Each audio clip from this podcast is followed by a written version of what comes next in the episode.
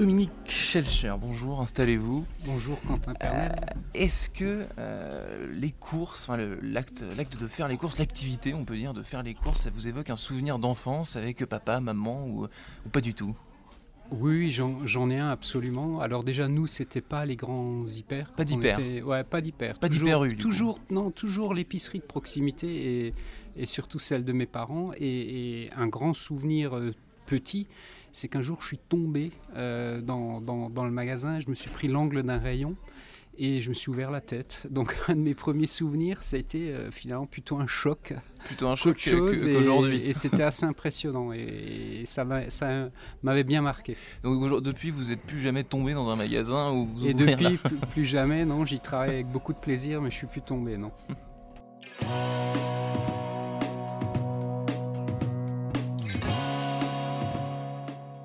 Bonjour à tous et bienvenue au Talk Décideur du Figaro. Aujourd'hui, euh, je reçois le président, le grand patron du groupe Système U. On va parler de magasins, hein, vous l'avez compris, euh, que ce soit physique ou bien sur le web. Il y a aussi des épiceries sur, euh, sur le web maintenant. Là, c'est moins, on, on risque moins de se casser, euh, de se casser la figure sur, sur le web, mais aujourd'hui, néanmoins, le, le gros des courses, si je puis dire, le- faire ses courses, ça se passe toujours en magasin. Dans, Oui, absolument. Donc, U est présent, bien sûr, sur le e-commerce.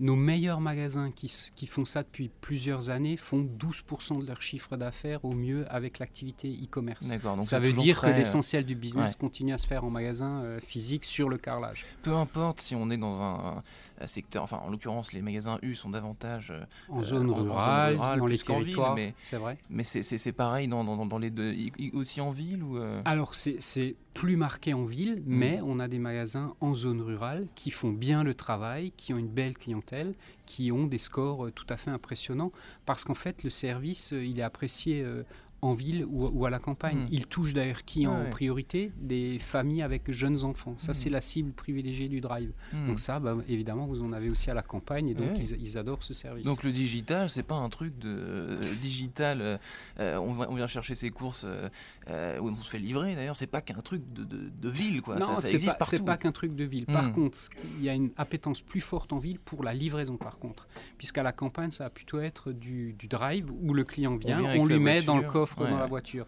Euh, en ville, les gens adorent, euh, par exemple, abandonner leur chariot en sortie de caisse et Mm. qu'on leur livre à la maison. Ça, c'est le service idéal. Hmm.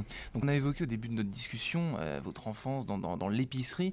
On, va, on, va, on va parler des, des- des hyper parce que ça fait pas mal l'actualité. Il y, a, il y a une vision qui est assez catastrophiste en ce moment qui dit c'est la mort de l'hyper, l'hyper doit, doit changer. Qu'est-ce que vous observez vous chez U et dans l'absolu d'ailleurs Là je- j'appelle votre avis d'expert.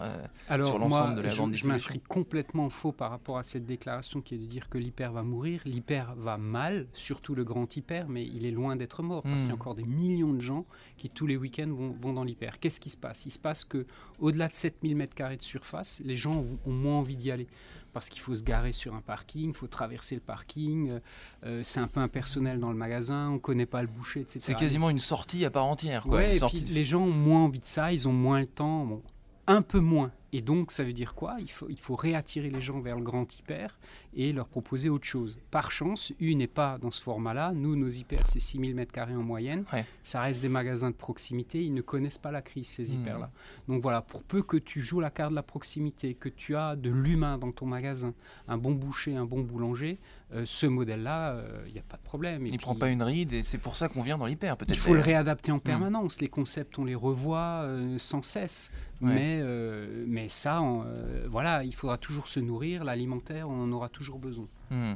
Alors vous, vous êtes un, un homme de terrain, Dominique Schelcher, puisque euh, ça fait 22 ans que vous êtes chez Système U, vous êtes, vous êtes toujours d'ailleurs euh, patron, Toujours. patron d'un magasin. C'est la règle U, chez nous. On est une coopérative. Absolument. Donc euh, les dirigeants sont des patrons propriétaires de magasins. C'est la règle chez U. Avant, avant ça, quand même, vous étiez au journal L'Alsace, vous étiez, crois, responsable marketing, Ouais. dont on aurait pu être collègue dans une, dans vrai. à une autre C'est époque. vrai. Euh, et comment d'ailleurs ça s'est passé ce pivot de, car- de carrière? Pourquoi avoir quitté les médias pour Très le... simple. À 15 ans, alors que j'avais déjà beaucoup aidé mes parents dans la petite épicerie, des étés entiers sans vacances, etc. À 15 ans, j'ai dit jamais je ferai ce métier.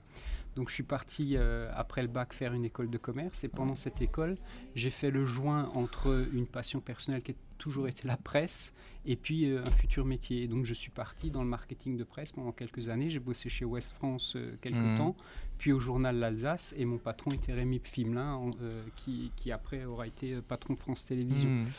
Et, sauf que là, j'ai été rattrapé quand même par l'indépendance et la liberté, être mon propre patron. Hmm. Et donc, je suis revenu dans l'entreprise familiale. Et de chemin en chemin, euh, voilà l'histoire. Finalement, euh, l'enfance, on la perd vraiment, on la perd vraiment jamais. Quelque part, on finit toujours par se, par se rattacher à, ce qu'on connaît. C'est finalement peut-être un peu ça. Mais euh, non, mais mes parents m'ont sans doute appris euh, ce goût de la liberté et de hmm. l'indépendance et, je l'ai recherché par la suite. Hmm. Et puis vous aviez, vous aviez, déjà les compétences pour tenir un magasin dans une certaine mesure. Ouais, mais j'ai tout réappris parce que ah vous savez, être simple aide dans un coin à tripatouiller quelques bouteilles et après prendre la direction d'un magasin et hmm. gérer. Euh, euh, plusieurs dizaines de personnes, 100 personnes, etc. C'est hein, pas du jour au lendemain. Donc j'avais tout réappris à la base il y a quelques années. Alors justement, qu'est-ce qui a changé dans la façon d'être de, de, chef d'un magasin euh, entre il y a 20 ans et, aujourd'hui La façon de tenir un magasin, c'est toujours la même ou alors vous avez, euh, vous avez, je sais pas moi, les rayons euh, physiques? Là, je parle vraiment du côté physique. Il y a des choses qui ont changé. dans, Je sais pas, dans le marketing, dans la façon de mettre en avant les produits. Dans les produits, peut-être certains ne sont plus dans les magasins alors qu'ils l'étaient il y a 20 ans. Le commerce est un éternel recommencement avec des grands basiques. Euh, les produits, des gens qui présentent ces produits, des, gens qui vendent ces produits euh, à des clients sympas, ça, ça, reste la base. Mais peut-être ce qui a le plus changé ces dernières années, entre les 40 ans de commerce qu'on a connus depuis la naissance de la grande distribution et aujourd'hui, c'est que le client a repris le pouvoir par rapport à nous. Pendant 40 ans, c'est nous qui proposions les offres, qui faisions les têtes de gondole, c'est lui qui achetait sans trop se poser de questions. Aujourd'hui, avec le smart où il a plein, plein d'infos, Internet, etc., est très informé.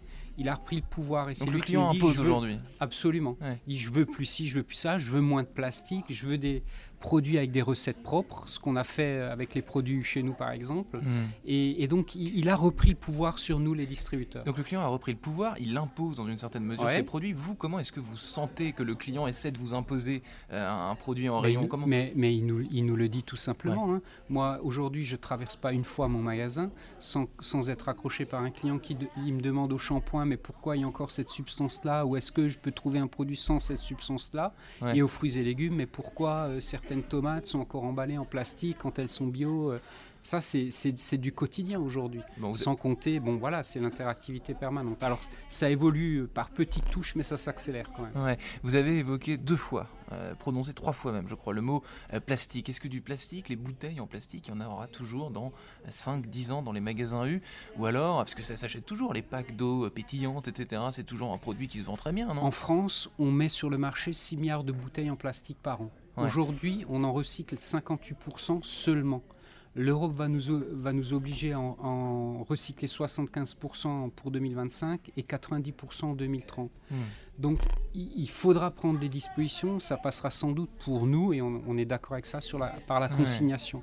Mais peut-être que le modèle d'après, la consignation du plastique, va être la, réutilisation du verre hmm. et, le, et euh, le nettoyage du verre. En Alsace, où j'ai mon magasin, on n'a jamais arrêté de vendre et de reprendre les bouteilles en verre. C'est la culture allemande de la, chose. La culture très proche de l'Allemagne qui fait hmm. ça, ouais, absolument. Alors dernière question, Dominique Schelcher, vous, votre rayon préféré, si je puis dire, celui dans lequel vous avez passé le plus de temps, ou alors celui qui vous fascine le plus, d'un point de vue euh, très simple, client peut-être je, je, ne circule jamais dans un magasin sans m'arrêter au rayon chocolat. Voilà. Et donc je suis devenu un grand spécialiste de toutes les sortes, de toutes les catégories et de toutes les références de chocolat. Dominique Schelcher, le gourmand de la grande distribution, merci infiniment. Merci à vous. Música